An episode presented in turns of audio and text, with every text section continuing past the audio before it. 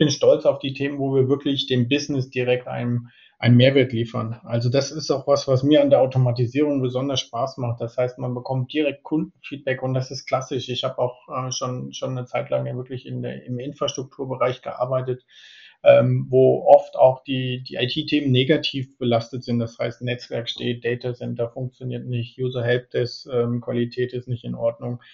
Das ist bei uns nicht der Fall, sondern bei uns ist es äh, sehr positiv ähm, behaftet, weil wir einfach direkt einen Business Impact darstellen können. Und das ist das, wo ich besonders äh, stolz drauf bin. Dieses direkte Kundenfeedback und, und die Business-Prozesse, die wir live haben, wo wir einfach direkt positives Feedback bekommen. Hallo und herzlich willkommen bei Bots and People, deinem Podcast, wenn es um das Thema Prozessautomatisierung geht. Ich habe heute mit Carsten Müller gesprochen und Carsten leitet ein fünfköpfiges Automation-Team bei E.ON. E.ON ist ein sehr, sehr spannendes Unternehmen in Bezug auf Automatisierung, weil sie zum einen eine, mehrere eigene Plattformen anbieten, um ihre internen Kunden zu bedienen, wie sie Carsten auch nennt äh, während des Podcasts, und auf der anderen Seite da schon unfassbar umtriebig in der Umsetzung von Automatisierungsprojekten ist. Ich habe mit Carsten darüber gesprochen, wie E.ON das Thema Automatisierung grundsätzlich angeht. Und dann haben wir uns noch in die Themen Karriere und Weiterbildung im Bereich Automatisierung ähm, reingefuchst, würde ich sagen, im Gespräch. Und das liegt auch daran, dass äh, E.ON auch ganz viele Mitarbeiter gerade sucht im Bereich Automatisierung. Also wenn du gerade zuhörst und äh, Lust darauf hast, in einem spannenden Unternehmen zu arbeiten, das sich mit Automatisierung beschäftigt, dann melde dich auch gerne direkt bei Carsten und frag mal, welche Stellen noch zu besetzen sind. Wenn du dich weiterbilden willst zum Thema Automatisierung, dann frag natürlich bei uns nach, bei Bots and People. Da bist du an der richtigen Adresse www.botsandpeople.com. Ansonsten wünsche ich euch jetzt erstmal viel Spaß bei der Folge mit Carsten. Hallo Carsten, schön, dass du bei uns bist. Erzähl uns doch einmal, wer du bist und was du machst. Hallo Nico, ja, vielen Dank für die Einladung. Ähm, ja, ich bin, ähm, ja, mein Name ist Carsten Müller. Ich bin jetzt seit äh, vier Jahren bei der E.ON. Meine Position nennt sich Head of Automation Plattform.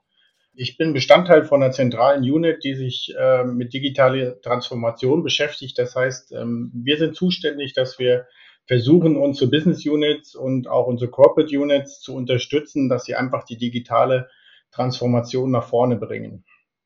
Ich persönlich habe keinen technischen Hintergrund, also ich komme, äh, ich bin ein gelernter Betriebswirt, ähm, bin aber schon ja im Jahr 2000 nach kurzem Einstieg im IT-Controlling in die äh, Technik gewechselt, in die IT gewechselt und seitdem bin ich auch äh, mit äh, ja, Herz und Seele ITler, sage ich mal. Ja, vielleicht kannst du äh, mal sagen, was, was denn aktuell genau dann deine Aufgabengebiete sind. Also wie sieht so ein Job als Head of Automation Plattform aus bei euch?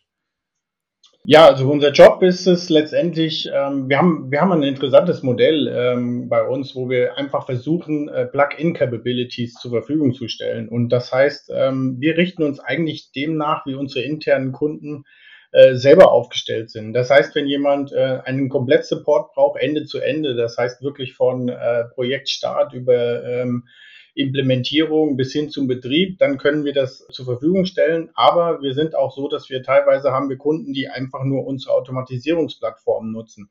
Das heißt, da gibt es sehr unterschiedliche Modelle und wir richten uns da äh, nach, was der Kunde wirklich selber schon kann und was der Kunde auch von uns haben möchte. Wenn du von äh, Kunden sprichst, meinst du ja äh, in, interne Kunden sozusagen. Das finde ich total interessant, weil da sieht man auch wieder den, den äh, Umfang, den ihr sozusagen bei E.ON auch abdeckt, indem ihr Automatisierungsdienstleistungen anbietet. Fast wie so ein, äh, ein Dienstleister am Markt. Oder wie siehst du das? Absolut. Ähm, so möchten wir auch ähm, ähm, quasi, also wir möchten auch uns vergleichen zu Dienstleister am Markt. Das heißt, im Endeffekt sind es ja auch Capabilities, die am Markt quasi eingekauft werden. Und die E.ON selber ist ja so groß und komplex, dass ähm, wir natürlich keine äh, eine Organisation sind. Die E.ON besteht ja aus sehr vielen Organisationseinheiten. Das heißt, das, was wir machen, müssen wir ähm, auch die ja, egal ob du es Kunden nennst oder wir nennen es auch teilweise Businesspartner, wir müssen sie einfach überzeugen von unserem Service. Wir müssen zeigen, dass wir gut sind. Wir müssen zeigen, dass wir ähm, dass wir ähm, einfach mit dem Markt konkurrieren können. Und das ist unser Ziel, das ist unser Anspruch. Und ähm, deshalb sehen wir uns, genauso wie du jetzt gesagt hast, wir sehen uns als eine Art Service Provider. Und wie sieht äh, aktuell so dein äh, Alltag aus? Womit, äh, was beschäftigt dich? Das, das finde ich ganz interessant. Ja, zum einen ähm, ähm, vielleicht relativ langweilig habe ich klassische Managementaufgaben. Also das ist ja so in jedem Bereich. Also ich beschäftige mich mit Budgetthemen, ich beschäftige mich mit HR-Themen. Ähm, wir stellen gerade sehr viele ähm, Leute ein, äh, sehr viele Interviews. Das ist klassisch Management. Aber ähm, was der schönere Teil meiner Arbeit ist, ist einfach die Unit voranzubringen. Ähm, wir sind ähm, entstanden, sage ich mal, vor acht Monaten, als die E.ON die Energy gekauft hat. Also wir sind quasi eine Post-Merger-Organisation und ähm, da ist natürlich so, dass da nicht alles vom ersten Tag an läuft. Das heißt, wir sind gerade dabei, das Team zu formen, sowohl ähm, durch äh, auf, ähm, was was die Leute angeht, was die People angeht, aber auch was die Technik angeht. Also wir sind dabei, Plattformen zu konsolidieren, wir sind dabei, unsere Services ähm, äh, zu konsolidieren, aber auch neue Services aufzubauen und das Team einfach zu formen. Haben wir die richtigen Capabilities an Bord? Ähm, das ist der schönere Teil meiner Arbeit, wo ich mich wirklich mit Automation beschäftigen kann und die Unit ausrichten kann. Hm, apropos äh, schönere Teil deiner Arbeit, was sind denn so gerade deine Herzensprojekte? Ja, wir haben ähm, sehr schöne, viele technische Projekte. Ähm, das sind teilweise ganz kleine Projekte. Also ähm, wir haben jetzt zum Beispiel ein aktuelles Thema, wo wir in der Corona-Zeit ähm, automatisierten Impfkalender quasi zur Verfügung gestellt haben, wo E.ON-Mitarbeiter sich ähm, über, über unser Tool ähm, anmelden können und Termine koordiniert werden ähm, für E.ON-interne Impfungen. Das ist äh, ein technisches äh, Projekt, was mir aber gerade besonders Spaß macht. Wir haben eine Art Change-Projekt, wo wir versuchen, eine digitale und äh, Kultur bei E.ON zu implementieren. Und ich bin da quasi der Vertreter für Automatisierung. Und das macht mir riesen Spaß. Da werden ähm, äh, Trainingsvideos zur Verfügung gestellt, da werden Skills trainiert, äh, Capabilities erklärt.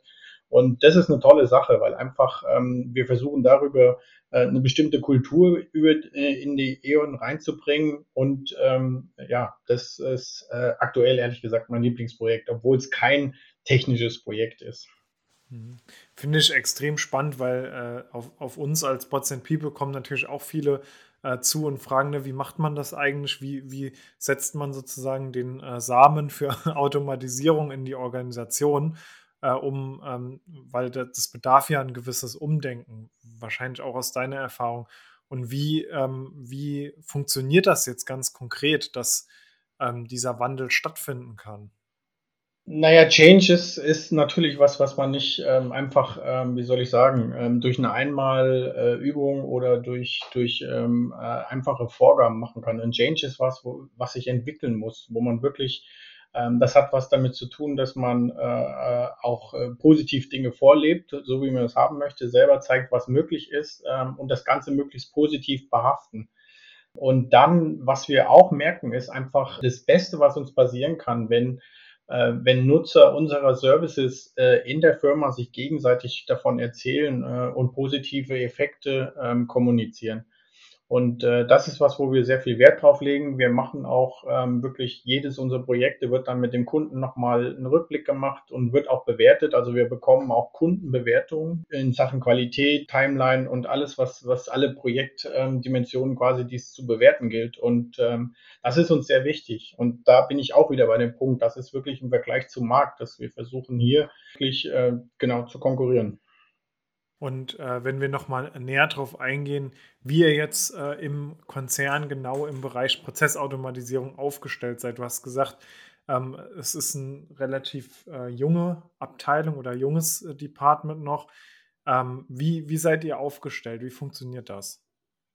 Also die Unit, unsere Unit selber, wie gesagt, gehört zu einem äh, zu einer größeren Unit, die sich insgesamt mit Digitalisierung beschäftigt. Ähm, das heißt, ähm, meine Peer Units, meine Kollegen, die haben Themen wie ähm, äh, Chatbots oder ähm, API Management, äh, viele Sachen, die einfach auch zur ähm, zur Digitalisierung mit dazugehören. Unsere Unit selber ist wirklich fokussiert auf das Thema Prozessautomatisierung Und in unserer Unit haben wir quasi drei Bereiche, ähm, ohne das jetzt organisatorisch abgegrenzt zu haben. Aber wir haben einen Bereich, der sich quasi als Customer Interface, die wirklich ähm, ähm, mit den internen äh, Businesspartnern reden, was denn möglich ist, was man machen kann, Potenziale entdecken und dann auch evaluieren und auch eine Business-Analyse machen. Wir haben eine Factory, also wirklich, äh, wo wir, wo wir auch Prozesse entwickeln. Das heißt klassische IT-Skills hier bis hin zum Betrieb. Das heißt, wir betreiben unsere Plattformen auch selber in einem kleinen Betriebsteam und äh, ja, so sind wir intern aufgestellt.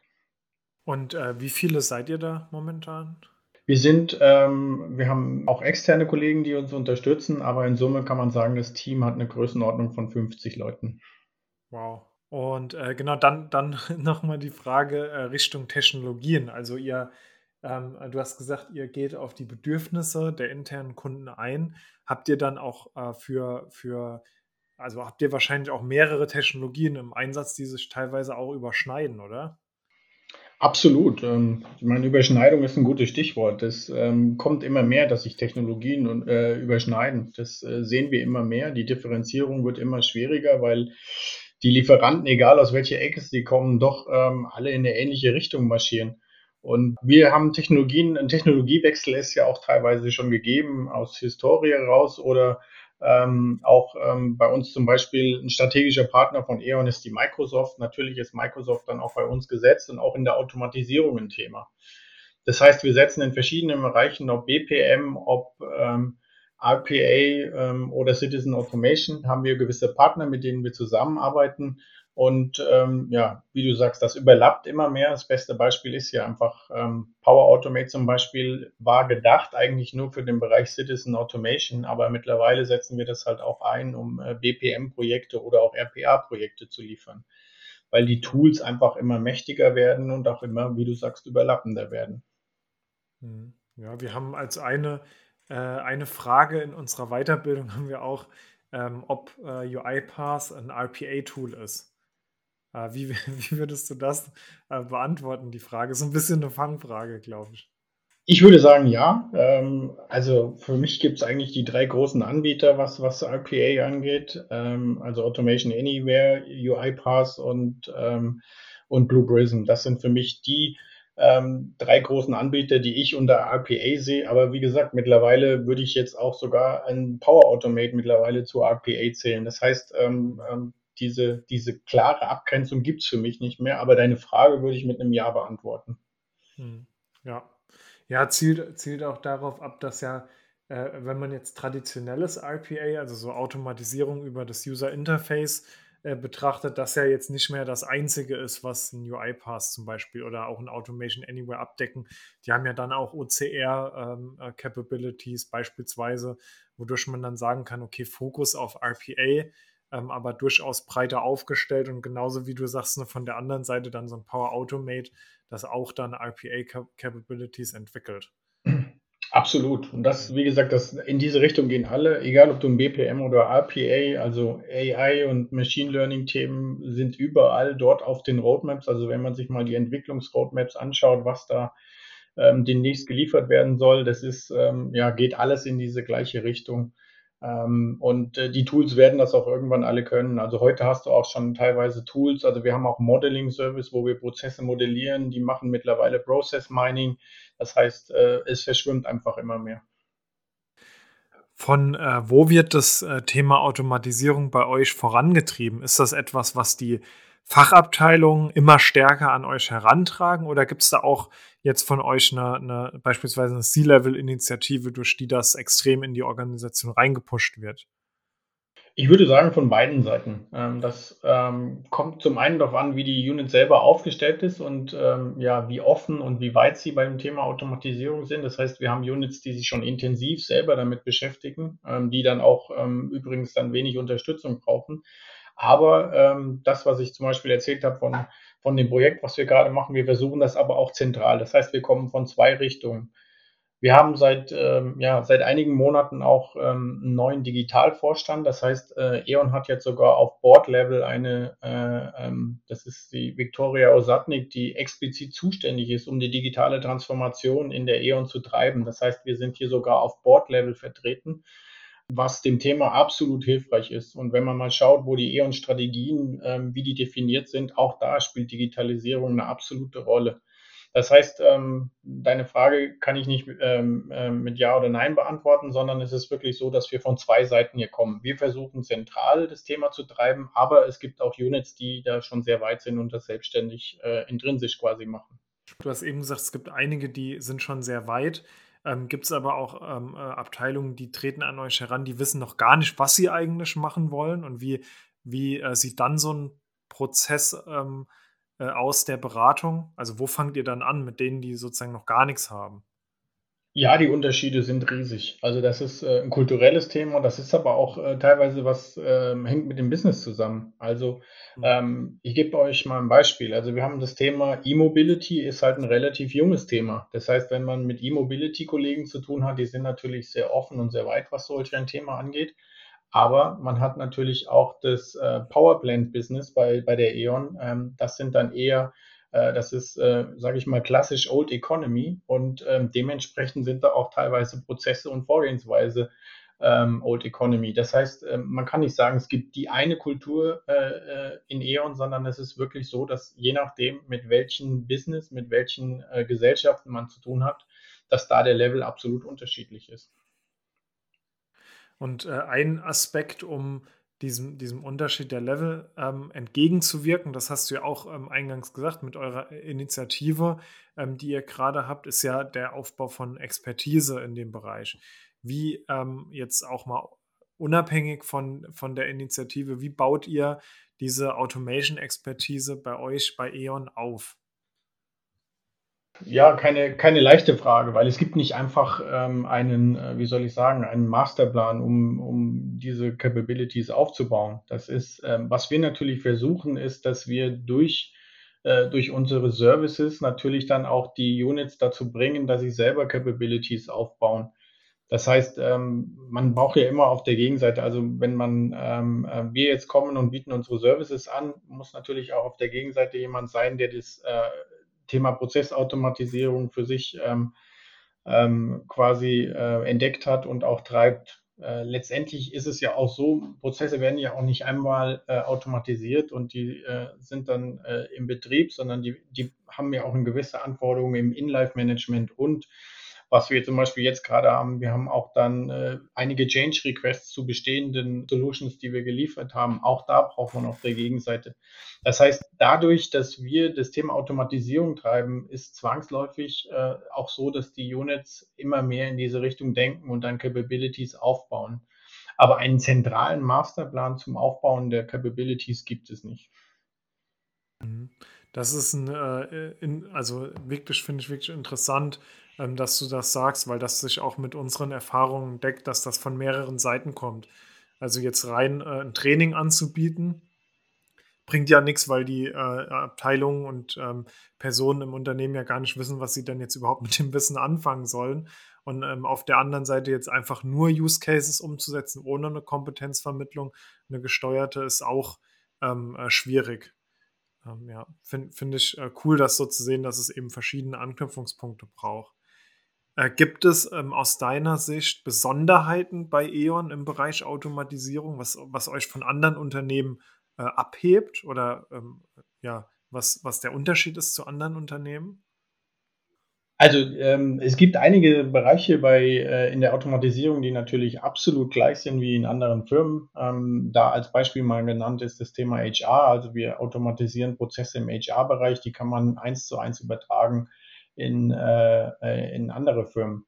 Aber wenn es in Richtung Businessprozesse geht, da wird es natürlich spezifisch. Also wir haben zum Beispiel den Hausanschlussprozess. Das ist ein Prozess, wo halt wirklich neue äh, Hausanschlüsse quasi live geschaltet werden.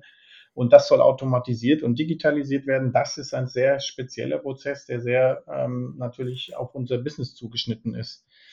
Deshalb gibt es beide Bereiche. Das heißt, wir automatisieren Prozesse, die eins zu eins übertragbar sind, aber wir haben auch Besonderheiten, die natürlich dann ähm, sich nach unseren Businessprozessen richten. Was sind so die äh, Lieblingsprozesse aus deiner Sicht, die ihr schon umgesetzt habt im Unternehmen? Ja, definitiv. Das, was ich gerade genannt habe, ist HR, ist, ist äh, was, wo wir, wo wir, glaube ich, sehr stark sind. Ähm, aber wir haben auch Businessprozesse. Also wir haben ähm, ein Thema zum Beispiel, was ähm, immer größer wird, ist das Thema äh, GDPR-Compliance, das mhm. heißt die Datenschutzrichtlinien. Da werden die Anforderungen immer, immer größer und da haben wir jetzt schon mittlerweile zwei Bots im Einsatz, die zum Beispiel Laufwerke scannen nach äh, datenschutzrelevanten Dokumenten oder auch behilflich sind bei Anfragen, wenn ähm, Kunden anfragen, welche Daten denn ähm, von ihnen gespeichert sind. Das heißt, auch da sind wir, gehen wir mit, äh, mit Bots und scannen verschiedene Systeme. Das heißt, das ist was, was ähm, ja auch, glaube ich, ähm, tolle, tolle Prozesse sind, die auch übrigens auch auf andere Firmen übertragbar wären. Mhm. Jetzt, wo du äh, auch das Thema Compliance ansprichst, ist denn, was sind denn die Ziele bei euch bei ähm, Prozessautomatisierung? Also gibt es noch Ziele, die ähm, unabhängig sind von äh, der, der reinen Kostenersparnis und wie häufig begegnet dir das?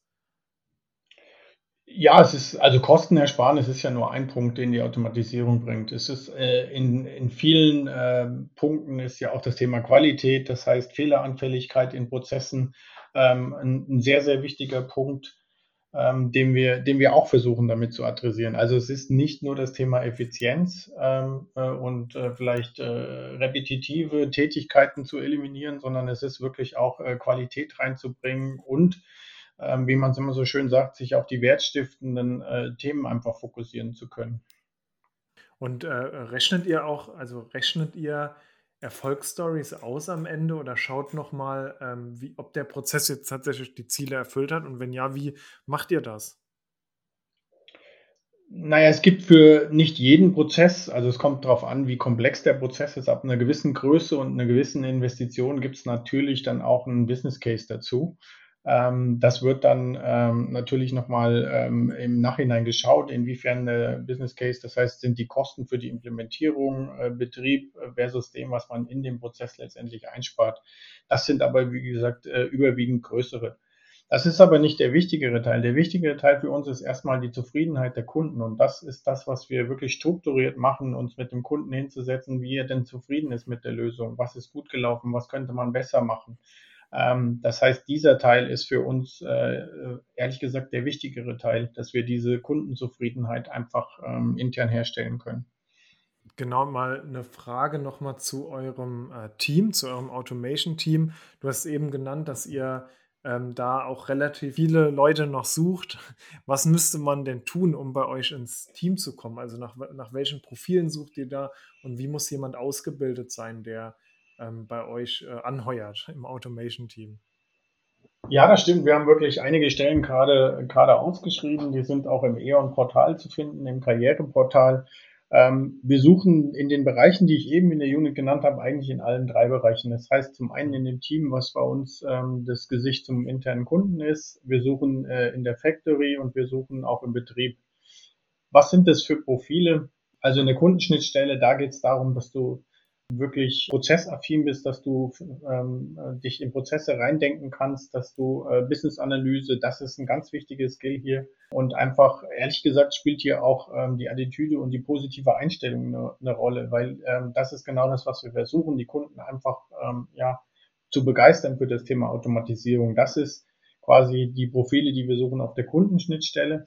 Und die anderen äh, beiden Bereiche sind ehrlich gesagt ähm, schon sehr ähm, klassisch IT-nah. Das heißt, wir suchen Solution Designer und Architekten, die in äh, Automatisierung sich bestenfalls natürlich schon auskennen. Das heißt, die wirklich ähm, ja, ähm, über die verschiedenen Tools, die wir anbieten und Technologien die beste Lösung designen können, ähm, auch vor dem Stichwort Hyper-Automation, dass die Sachen immer mehr integriert werden, immer mehr Intelligenz und also AI und Machine Learning mit reinkommt. Das ist das, was wir in der Factory suchen, neben dem äh, klassisch RPA und BPM-Entwickler. Das heißt, ähm, wir haben äh, explizit ähm, Blue Prism und Exxon Ivy im Einsatz. Das sind äh, unsere Technologien. Wenn da natürlich jemand Kenntnisse hat, und wir suchen auch im Betriebsteam. Da natürlich idealerweise jemand, der ähm, der sich halt in genau diesen Technologien auch auskennt, aber auch ähm, äh, klassische IT-Kenntnisse hat. Das heißt äh, Incident Management, Change Management, äh, Configuration Management, das sind die Themen, die wir im Betrieb suchen. Und äh, mal angenommen, äh, es, es, fühlen sich jetzt ein paar äh, dazu berufen, ähm, auch sich bei euch zu äh, melden und ähm, ihr seid dann äh, auch voll ausgestattet, könnt auch dann wieder ähm, oder entwickelt das Thema weiter, das Thema Automatisierung bei Ion. Wie sieht das aus deiner Sicht in Zukunft aus? Also was ist so eure ähm, äh, Traumvorstellung, wie das ganze Thema sich in den nächsten Jahren bei euch entwickelt? Ja, wir hoffen, dass wir so eine Art Feuer entfachen, dass einfach ähm, ja, das flächendeckend über die E.ON immer mehr ähm, Units gibt, die sich einfach für dieses Thema interessieren und das für sich entdecken. Ähm, letztendlich, ähm, es ist auch nicht so, man äh, nicht jeder Prozess ist sinnvoll zu automatisieren. Das heißt, letztendlich muss die Initiative aus den Units ausgehen und das wäre mein Idealzustand, dass einfach die Units das intrinsisch machen, ohne dass man jetzt groß ähm, ähm, ja, zentral irgendwelche Vorgaben macht oder irgendwelche Promotions macht für gewisse Services, sondern dass es aus den Units selbst getrieben kommt. Das ist das, was ich mir wünschen würde. Hm. Kann, kannst du ähm, aus deiner Perspektive auch ähm, äh, mal einen Case nennen oder, oder etwas, was im Bereich Automatisierung passiert ist, äh, was äh, komplett schief gelaufen ist bei euch? Naja, komplett schiefgelaufen, was es natürlich gibt, und das sind auch klassische IT-Probleme. Also wir haben kürzlich halt auch äh, eine Lösung live geschaltet, wo wir ähm, positiv extrem viele Zugriffe drauf hatten, aber wir haben so mhm. viele Zugriffe gleichzeitig ähm, gehabt, dass, ähm, dass dann erstmal die äh, Infrastruktur zusammengebrochen ist. Ähm, es ist ein positiver Auslöser, aber das ist halt ein klassisches Thema, ähm, mit dem man ähm, mit dem man zu tun hat. Das heißt, wenn jetzt äh, die Performance in die Knie geht, aber auch ähm, anderes Thema ist äh, die Solutions, die das, was ich eben schon gesagt habe, Solutions sind ja. zwar dann irgendwann im Betrieb, aber damit ist es ja nicht getan. Das heißt, der Prozess kann sich ändern, es kann irgendeine Schnittstelle sich ändern. Das heißt, es wird immer schwieriger, auch diese Solutions äh, im Betrieb effizient äh, betreiben zu können, weil einfach wir haben mittlerweile mehrere hundert Prozesse, die wir automatisiert haben und ähm, dann gibt es natürlich, wenn was an der Plattform ist, das ist dann ein zentrales Thema und in der Regel auch relativ zeitnah ähm, äh, behoben. Aber wenn es dann äh, in, äh, in einer Solution, zum Beispiel in einer einzelnen Solution irgendwas ist, das zu finden, das wird immer schwieriger. Und ähm, ja, das ist was, was uns herausfordert. Hm. Okay, also genau auf der einen Seite die Herausforderung, auf der anderen Seite auch äh, Gibt es äh, Prozesse, die ihr automatisiert habt, die einen riesen Impact haben? Und wenn ja, äh, wie, wie funktioniert das und, und worauf bist du auch besonders stolz, auf welche Umsetzungen? Ja, definitiv bin ich sehr stolz auf die Themen, wo wir einfach ähm, ja im, im Business, also ich, da sind wir noch nicht ähm, so stark vertreten ähm, wie, wie sage ich mal, in den äh, administrativen Prozessen, aber ich bin stolz auf die Themen, wo wir wirklich dem Business direkt einen, einen Mehrwert liefern. Also das ist auch was, was mir an der Automatisierung besonders Spaß macht. Das heißt, man bekommt direkt Kundenfeedback und das ist klassisch. Ich habe auch äh, schon, schon eine Zeit lang ja wirklich in der, im Infrastrukturbereich gearbeitet. Ähm, wo oft auch die, die IT-Themen negativ belastet sind. Das heißt, Netzwerk steht, Data Center funktioniert nicht, User Helpdesk, ähm, Qualität ist nicht in Ordnung. Das ist bei uns nicht der Fall, sondern bei uns ist es äh, sehr positiv ähm, behaftet, weil wir einfach direkt einen Business Impact darstellen können. Und das ist das, wo ich besonders äh, stolz drauf bin. Dieses direkte Kundenfeedback und, und die Business-Prozesse, die wir live haben, wo wir einfach direkt positives Feedback bekommen. Und ich würde auch noch mal gerne auf den Bereich, ähm, also auch gerade weil ihr viel, viele Leute äh, sucht, nochmal auf den Bereich äh, Karriere in Automatisierung eingehen, auch äh, weil ihr ein äh, großes Team seid und auch schon viele Menschen bei euch äh, beschäftigt sind und du da sicher viele Erfahrungen hast, was auch äh, gut funktioniert. Also wie muss denn jemand aufgestellt sein, der im Bereich Prozessautomatisierung Karriere machen möchte und Vielleicht kannst du das auch nochmal auf die, auf die drei unterschiedlichen Bereiche, wie sie bei euch ähm, sind, nochmal runterbrechen.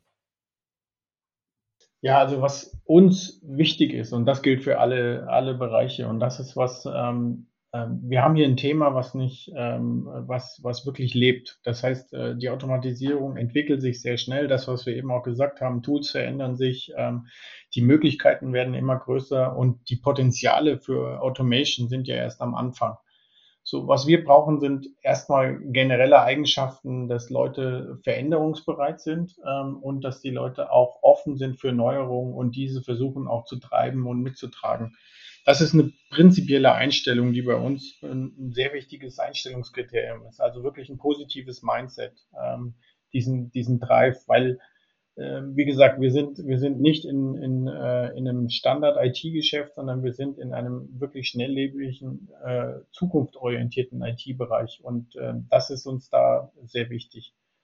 Und in den einzelnen Bereichen, um da nochmal konkreter zu werden, ist es halt wirklich, ähm, ja, ähm, im, im Bereich Kundenschnittstelle ist es, dass man wirklich Businessprozesse versteht. Das heißt, hier kann, es muss kein Techniker sein. Das kann wirklich jemand sein, der halt einfach ähm, äh, Operational Excellence, äh, Lean Six Sigma aus dieser Ecke kommt, jemand, der sich mit Prozessoptimierung äh, beschäftigt hat, der Prozesse versteht, der Prozesse analysieren kann. Ähm, das ist in, in, in dem Bereich sehr wichtig. Und in den anderen Bereichen, wie gesagt, ist es, äh, ist es wirklich äh, sehr klassisch nach. In Entwicklung natürlich ist es gut, wenn jemand schon mal äh, in Blue Prism entwickelt hat oder in X und Ivy. Aber wenn man gewisse ähm, äh, ähnliche Programmiersprachen, die dort notwendig sind, beherrscht, ähm, ist das auch absolut hilfreich. Das heißt, da ist es auch so, dass du ähm, nicht mehr so spät, also je weiter nach hinten du in der Kette kommst, desto unspezifischer äh, wird das Profil eigentlich. Ja, das, also das ist nochmal spannend, das auch so direkt äh, von euch zu hören, ähm, äh, was ihr da sucht und das auch da durchaus ein Quereinstieg in Anführungszeichen möglich ist und man jetzt nicht äh, gerade bei dieser Analystenrolle das, das äh, zu tief technisch reingehen muss. Äh, vielleicht doch da nochmal, weil die Themen ja relativ neu in Anführungszeichen sind oder jetzt gerade sehr groß werden. Äh, inwiefern ähm, setzt ihr da, ähm, also gerade auch was die Entwicklung angeht, jahrelange Erfahrung voraus? Ähm, da gibt es so einen LinkedIn-Post ne, von, ich glaube, von dem äh, vom, vom, Erfinder von irgendeiner Programmiersprache, der sagt, er hat, ein, er hat die vor fünf Jahren erfunden und er hat eine Stellenanzeige gefunden, die acht plus Jahre Erfahrung ähm, erfordert. fand ich ziemlich stark. Also wie, was, was hat so ein IPA-Entwickler, wenn der jetzt ein Jahr Erfahrung hat, ist euch das dann schon genug? Ähm, oder sagt ihr, ja, ein paar Monate mehr können es schon sein? Ja, also vielleicht nochmal übergeordnet. Ich glaube ehrlich gesagt an heterogene Teams. Also was ich im. Team haben möchte, ist wirklich ähm, gerne auch jahrelang Erfahrung, aber auch ähm, wir sind auch dabei und, und äh, neben Hochschulabsolventen. Das heißt, ich glaube, dass es die Mischung macht. Das ist vielleicht nochmal was, was grundsätzliches, was wichtig ist. Ähm, nehmen wir auch welche ohne ähm, äh, Automatisierungserfahrung, ähm, haben wir auch schon. Ähm, ist jetzt kein Ausschlusskriterium. Natürlich hast du gerne, dass, dass Leute die Tools schon beherrschen. Im Endeffekt, was, was man damit spart, ist einfach die, die Einarbeitungs- und die Transition-Zeit letztendlich, wenn du einen guten Entwickler hast, ähm, der in der Richtung programmieren kann, den hast du nach kurzer Zeit auch ähm, ähm, da, wo du, ähm, ähm, wo du die Schwerpunkte setzt. Ähm, das heißt, wenn jemand aber in der äh, Richtung schon Erfahrung hat, äh, nehmen wir das gerne, aber es ist kein Ausschlusskriterium, wenn man, wenn man keine hat. Und wie du schon sagst, das ist auch die Frage, wie viel Erfahrung kann ich, kann ich erwarten ähm, bei, den, bei dem, was wir hier tun. Plus, man muss auch immer im Auge behalten, was auf dem Markt ist. Also wir sind uns bewusst, ich meine, wir sind nicht die einzige Firma, die automatisiert. Ähm, das ist, ähm, wir arbeiten mit verschiedenen Firmen zusammen und auch, ähm, ja, wir haben auch teilweise Leute über äh, Near- und Offshoring und man merkt, dass alle anderen Firmen in ähnliche Richtung unterwegs sind und es sind auch teilweise Skills, die einfach umkämpft sind. Das merkt man einfach. von daher, ja, ist es immer eine Einzelbewertung und es gibt kein kein äh, K.O.-Kriterium in dieser Richtung. Also ich frage mich auch oft, ne, wenn, wenn jemand zwei Jahre in einem bestimmten Feld, wie jetzt beispielsweise Automatisierung, ähm, unterwegs ist und da Fachexpertise äh, gesammelt hat, ähm, dann äh, ist ja danach sozusagen der Kompetenzgewinn der wird ja immer geringer. Also ob ich, ich, ich wage, ich stelle mal so eine steile These in den Raum, vielleicht kannst du die auch nochmal kommentieren, dass ob jetzt jemand äh, fünf Jahre in einem bestimmten Bereich äh, in der Technologie äh, Erfahrung hat oder neun, dass das eigentlich keinen großen Unterschied mehr macht. Absolut. Also unterschreibe ich hundertprozentig. Ähm, Das ist definitiv so. Und deshalb ist bei uns also das, was ich gesagt habe, diese Soft Skills, die ich eben genannt habe, die sind äh, aus unserer Sicht fast äh, genauso wichtig wie die technischen Skills. Und ehrlich gesagt, die Leute, die wir jetzt in der Zeit, wo wir die Unit aufgebaut haben, eingestellt haben, ähm, sind die Leute hervorgestellt, äh, gestoßen, die wirklich ähm, ähm, die richtige Einstellung, richtige Mindset haben. Das sind eigentlich bei uns die, ich sag's mal, High Performer, die, wo die Attitüde und die, die positive Motivation und der Drive passt. Natürlich, Technik ist immer Basisanforderung, das ist so, äh, Entwicklerskills und so weiter, aber die Attitüde ist hier ähm, aus meiner Sicht nicht minder zu bewerten. Ja, was ja auch gerade bei Prozessautomatisierung extrem wichtig ist, dass Menschen da sehr äh, frei denken und nicht zum Beispiel überall mit der RPA-Keule draufgehen. Das haben wir auch, also betonen wir, wir auch häufig, dass das sozusagen sehr kreativ denkende Analysten sein müssen, die ähm, sich fragen, was genau ist jetzt eigentlich der Sinn und Zweck des Prozesses und was möchte mein interner, äh, in Anführungszeichen, Kunde erreichen ähm, und dann eben eine flexible Lösung dazu zu präsentieren. Das muss ja echt nicht immer RPA sein, sondern es kann vielleicht auch sein, dass der Prozess einfach äh, optimiert werden muss oder, also was heißt einfach, dass er optimiert werden muss ähm, oder vielleicht eine ganz andere Lösung relevant wird. Absolut. Vielleicht nochmal ein Beispiel, was wir jetzt gerade ähm, äh, bei uns gemacht haben. Also wir sind ähm, seit äh, einiger Zeit Service Owner für das Thema Power Automate äh, für die E.ON. Und ähm, zum Beispiel ähm, drei unserer RPA-Entwickler jetzt auch geschult auf das Thema Power Automate, ähm, weil es immer überlappender wird, weil es Richtung Hyper Automation geht. Das ist einfach, wir sehen da auch die Zukunft, denn dass du einfach äh, nicht einfach stur Entwickler in einem Bereich hast, sondern die müssen offen sein, die müssen über Grenzen hinweg gucken und äh, da haben wir jetzt das erste Beispiel, wo wir wirklich Leute auch explizit in zwei Schienen trainieren. Gut, du meintest, das Mindset ist entscheidend, wenn ihr jetzt jemand ähm, habt, im Team habt ihr mit Sicherheit auch ähm, und die Personen ähm, sind neu in dem Thema. Welche Weiterbildungsmöglichkeiten bietet ihr denen an, um sich in das Thema reinzuarbeiten?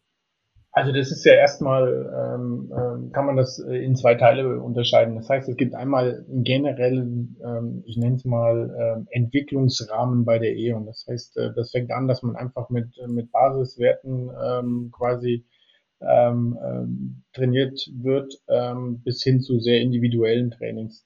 Das heißt, es gibt erstmal schon vorgegeben durch die Company sehr viele Möglichkeiten, wie man, wie man Weiterentwicklung äh, betreiben kann. Also ich habe heute zum Beispiel äh, einen Call gehabt, auch mit HR, wo wir wirklich eine äh, zentrale Plattform einführen ähm, über digitales Lernen. Das heißt, ähm, da gibt es sehr viele Sachen, die zentral gesteuert werden. Aber wir schauen natürlich auch ähm, bei uns in die Unit und schauen uns natürlich die Ressourcen individuell an. Und ähm, das sind ja dann Entscheidungen, also das, was wir jetzt gerade, das Beispiel, was ich eben genannt habe, ähm, das ist natürlich, dass wir äh, aus zwei Sichten, aus der einen Sicht ist natürlich, wir wir verbessern und erweitern die, die äh, Skills der einzelnen Mitarbeiter, aber es ist natürlich auch aus Unit-Sicht sinnvoll, weil wir einfach flexible Resourcing haben und die Leute, die haben, ähm, der Demand ist ja auch nicht immer gleich. Also man hat mal Demand ähm, ähm im RPA, man hat mal Demand im Citizen Automation im Microsoft-Bereich. Das heißt, wenn man Entwickler hat, die in beiden Bereichen hat natürlich auch die Unit einen Vorteil daran, dass, dass die ähm, äh, Leute von beiden Seiten eingesetzt werden können. Und das ist was, wo wir ähm, wo wir uns aber auch jede Ressource, das ist aber auch wieder klassisch Führung, das heißt, jede, jede Führungskraft bei uns im Team schaut sich ähm, die, die einzelnen Mitarbeiter an, ähm, wo stehen sie, wo möchten sie hin, das heißt, man, man hat auch einen individuellen Karriereplan mit den einzelnen Mitarbeitern, ähm, auch wieder eingebettet in Company-Prozesse. Das heißt, wir haben äh, Zielvereinbarungen am Jahresbeginn, wo wir, wo wir auch äh, das Thema Entwicklung ansprechen. Wir haben ein Mid-Year-Review und ein Year-End-Review. Und da ist immer auch die Entwicklung mit dem Thema. Ähm, wie gesagt, das sind intern teilweise zur Verfügung stehende Mittel, aber das können natürlich auch klassisch externe Seminare sein, wenn gewisse Technologien in gewisse Richtungen gehen. Also da gibt es sehr viele Möglichkeiten, ähm, wie wir Mitarbeiter schulen und wir versuchen die auch voll auszunutzen. Okay, dann wir sind jetzt mit den inhaltlichen Fragen auch schon soweit äh, durch. Äh, fand ich sehr, sehr spannend, äh, auch einen Einblick zu bekommen, wie ihr bei E.ON aufgestellt ähm, seid, auch ähm, was, welche Skills ihr im Team äh, sucht. Und jetzt äh, gibt es äh, traditionell noch unseren letzten Themenabschnitt, und zwar den Fragenautomat. Äh, fünf schnelle Antworten von Carsten. Und ähm, da hoffe ich, dass du jetzt äh, bereit bist für den, für den Fragenautomat. Leg los. Alles klar. Dann ähm, die erste Frage. Was wolltest du schon immer mal im beruflichen Kontext ausprobieren? Ich glaube, das ist äh, schon fast das, was ich gerade tue. Ich ähm, habe schon immer mir gewünscht, dass ich, äh, seit ich in der IT bin, wirklich mal sehr businessnah arbeite, direkt ähm, ähm, sehr intensiv mit den Kunden zusammenarbeite und ähm, ich glaube, das habe ich schon fast erreicht. Mhm. Cool. Dann die zweite Frage. Was hat dich in den letzten Wochen begeistert? Meine Mitarbeiter. Ich habe, ähm, wir haben äh, intern so eine Wall of Success, wo wir einfach äh, posten, was die Unit Neues rausgebracht hat. Das wird auch unternehmensweit gepostet und ähm, da gibt es ein Newsletter dazu und ich habe gerade diesen Newsletter letztens gelesen und ähm, ich war sehr, sehr stolz, was da aus der Unit rausgekommen ist, weil einfach man da sieht, wie die Unit sich entwickelt hat und äh, ja, davon war ich sehr begeistert. Cool. Dann die äh, dritte Frage. Welches Problem auf der Arbeit würdest du gerne mit einem Fingerschnipp lösen? Die Admin-Prozesse.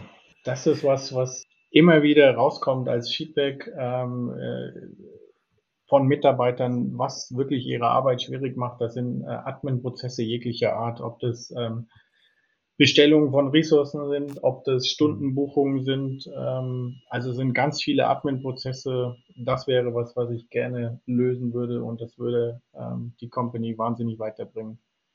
Sehr verständlich. Und dann haben wir noch die Frage, wenn du einmal eine Woche in die Vergangenheit reisen könntest, wohin würdest du reisen und warum? Ich bin jetzt nicht wirklich so jemand, der sehr, sehr lange in die Vergangenheit reisen würde. Ich würde, glaube ich, ähm, in die 68er reisen. Warum? Weil einfach, ich glaube, das ist eine Zeit, die, wo wahnsinnig viel passiert ist, politisch, äh, kulturell. Ähm, ich bin sehr musikinteressiert, auch musikalisch, was, was da teilweise ähm, äh, in der Zeit passiert ist. das ist was, was ich sehr interessant finde. Ich schaue mir auch immer mal Dokus äh, über diese Zeit an und das interessiert mich sehr. Das heißt, die 68er wäre mein Ziel. Mhm. Würdest du dann in, äh, in Deutschland sein oder, oder nach, äh, schon in die USA? Äh, Deutschland. Äh, also ich meine speziell, was in Deutschland passiert ist, wie gesagt, politisch und auch die Kultur, die damals war, ähm, das ist was, was mich ähm, ja, sehr positiv ähm, äh, beeindruckt. Auch diese Diskussion, die damals war zwischen Establishment und auch äh, dann äh, die Studentenbewegung, ähm, da ist ja auch viel Basis gelegt worden von dem, wie wir heute leben. Ähm, ich habe auch letztens wieder mal eine Dokumentation über die RAF äh, mir ähm, angeschaut, ähm, was da, wie die gedacht haben und was in denen vorging, was die äh, erreichen wollten ohne da jetzt irgendwie politisch irgendeine Seite, einfach ähm, dieser ganze Dialog, die der, Stadt, der da stattgefunden hat. Also ich finde es einfach eine spannende Zeit und ähm, ja, die, die würde ich gerne mal für eine Woche live erleben. Mhm. Ja, das kann ich, kann ich sehr gut äh, nachvollziehen. Ich habe mal in äh, Portugal an der Algarve-Küste Urlaub gemacht äh, und im, Ferien, äh, im Ferienhaus von äh, einem äh, Ex-RAFler gewohnt. Das wusste ich aber dann erst, erst dann am Ende. Ähm, ja, es war auf jeden Fall auch ein interessantes Erlebnis und da hatten wir sehr spannende äh, Gespräche. Kann ich mir vorstellen, auf jeden Fall. Also das ist, ähm, ähm, was die, was die Leute da angetrieben hat. Ähm, und ich meine, natürlich haben die sehr viel Unrecht gemacht, ähm, aber dass jemand so weit geht, sein ganzes Leben in so eine Richtung aus, ähm, ausrichtet und ähm, kriminell wird und ähm, also das ähm, mich würden diese Beweggründe, das einfach zu verstehen, was da passiert ist, warum es passiert ist, wie es passiert ist, ähm, plus natürlich auch die, die ähm, ja in meinen Augen schönen Dinge, die passiert sind. Also musikalisch ist ja in der Zeit sehr viel passiert, ähm, ähm, was sich da entwickelt hat und die, die Konzerte und die Kultur, die, die dort vorgeherrscht hat, ähm, finde ich sehr, sehr spannend. Mhm. Dann äh, nochmal der äh, Schwenk auf das Thema Automatisierung, aber diesmal in die private Welt. Welchen privaten Prozess würdest du gerne einmal automatisieren? Steuererklärung. Okay, das äh, ist eine klassische Antwort auf die Frage. Ja, ich habe jetzt noch keinen Podcast gehört. Äh, das ist, kommt wirklich aus Überzeugung, weil ich einfach ähm, diesen ganzen Prozess ähm, sehr widerwillig bediene, wenn ich es denn mache ähm, mhm. teilweise auch mit Unterstützung, weil ich einfach ähm, ja, äh, obwohl ich betriebswirtschaftlichen Hintergrund habe, aber ich finde, dass ähm, man muss sich im Endeffekt doch jedes Jahr wieder neu reindenken, neu einarbeiten. Und hier würde ich, wenn der automatisiert wäre, ähm, wäre ich ähm, ja sehr, sehr froh. Kann ich äh, super gut nachvollziehen. Es gibt ja schon tolle Lösungen, äh, mit denen man da so, so zumindest Abhilfe schaffen kann. Aber so alles wird einem dann trotzdem nicht abgenommen. Ne? Man muss immer noch mal so ein paar unangenehme Sachen muss man noch mal zusammensuchen. Ja, dieses ähm, wir machen eine Steuererklärung auf dem Bierdeckel, das äh, sind wir noch ja. ähm, sind wir noch weit von entfernt. Im Gegenteil, es wird äh, ja eher eher komplexer von den Anforderungen, ja. die da gestellt werden. Bei Höhle der Löwen, da war vor kurzem, da, da hatten sie irgend so eine Lösung, dass sozusagen man nur ein kurzes Gespräch führt und im Hintergrund dann ein äh, wirklich auch ein, äh, ein, Steuerberater sitzt, der das dann bearbeitet. Aber wie genau das funktioniert hat, das kriege ich jetzt nicht mehr zusammen. Ja, habe ich leider nicht gesehen, aber ich glaube, da ist Potenzial. Es ist ähnlich wie das, was ich eben gesagt habe mit den internen Prozessen. Ich glaube, da kann man auch ähm, ja, extern sehr viele Leute glücklich machen, wenn man diesen Prozess automatisieren würde. Richtig. Ja. Dann, äh, Carsten, vielen Dank für die äh, tollen Antworten, auch jetzt im Fragenautomat.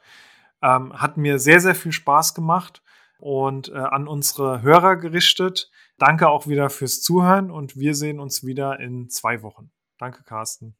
Sehr gerne. Ich danke dir. Es hat mir auch sehr viel Spaß gemacht und äh, ja, jederzeit wieder. Danke dir.